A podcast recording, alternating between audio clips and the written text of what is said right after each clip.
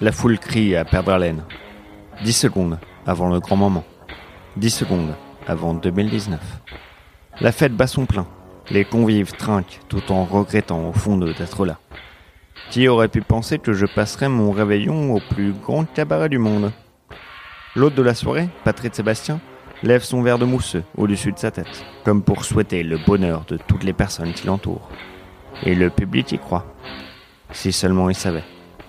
Je ne suis pas là par hasard, et patoche et de mèche. Plus que dix secondes avant le grand moment. Dix secondes avant la mort d'Emmanuel Macron.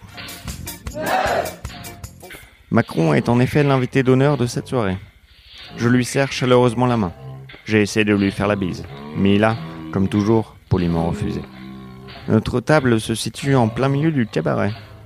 Au-dessus de nous, suspendu par une corde, trône le buste que j'ai minutieusement sculpté à son effigie. Évidemment, c'était avant que j'apprenne qu'il en voulait à ma vie. Il n'en a aucune idée, mais toute cette soirée a été soigneusement organisée pour lui tendre un piège.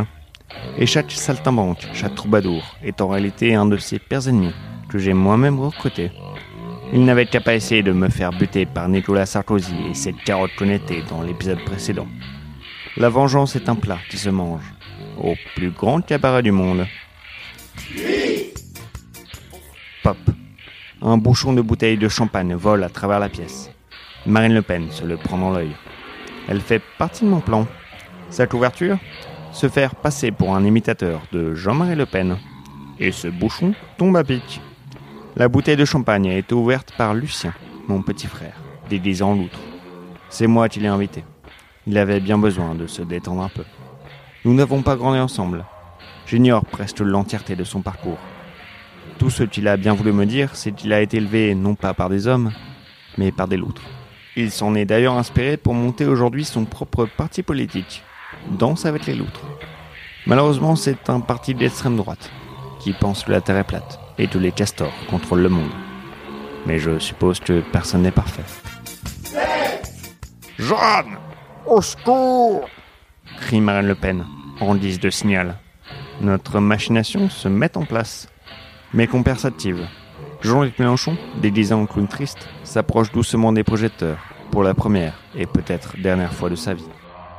Les frères moi leaders des Gilets jaunes, Gilles et John, se font eux passer pour des acrobates et voltigent à travers la pièce. Éric Zemmour est là aussi. Je lui ai demandé de se faire passer pour un cracheur de feu, mais il ne semble savoir cracher que du venin. Jean-Luc Mélenchon réagit au signal de Marine Le Pen et monte sur scène pour détourner l'attention du garde du corps de Macron, Alexandre Benalla, si facilement distrait par des gens de gauche qu'il ne peut pas s'empêcher de les tabasser. Sur scène, Méluche le clown joue une scène tordante mais tragique dans laquelle il n'arrive pas à ouvrir une porte. Benalla est mort de rire. L'offensive va pouvoir commencer. J'avoue que je ne suis pas si enthousiaste à l'idée de faire cesser de battre le cœur à l'intérieur du corps d'Apollon de celui qui se fait appeler Jupiter, surtout quand mon propre cœur ne bat que pour le sien.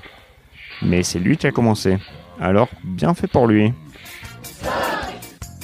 Gilles et John, accrochés leur trapèze, attrapent Zemmour et le propulsent au sommet du chapiteau. Ils s'accrochent au buste de Macron, sous les yeux ébahis de Donald Trump, déguisé en mime. Son visage est peint en blanc. Il porte une marinière, un béret, et nous étions tous d'accord pour dire qu'il serait préférable qu'il ne parle pas. Éric Zemmour arrive enfin à cracher du feu. Il souffle une flamme sur la corde qui retient le buste d'Emmanuel, que j'ai sculpté, non pas avec mes mains, mais avec amour. Et de l'argile. Beaucoup d'argile. Certains n'iraient trop. Mais à l'époque, pour moi, rien n'était trop pour Emmanuel. Emmanuel. Qu'est-ce que je suis en train de faire? Le buste se détache de la corde. C'est lui. C'est lui qui voulait me tuer le premier. Je ne dois rien m'en reprocher. œil pour œil, dent pour dent. Ses dents, elles sont si parfaites. Et ses yeux aussi.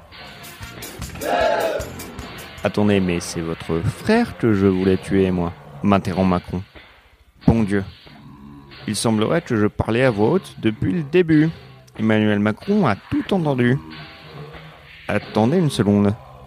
Mon frère? Mais bien sûr. Lucien, grâce à son parti Danse avec les loutres, est sûrement devenue la plus grande menace pour Macron pour les prochaines élections présidentielles. Pas étonnant qu'il veuille s'en débarrasser. Bien joué, Lucien. Ton grand frère est fier de toi, même si c'est un parti d'extrême droite.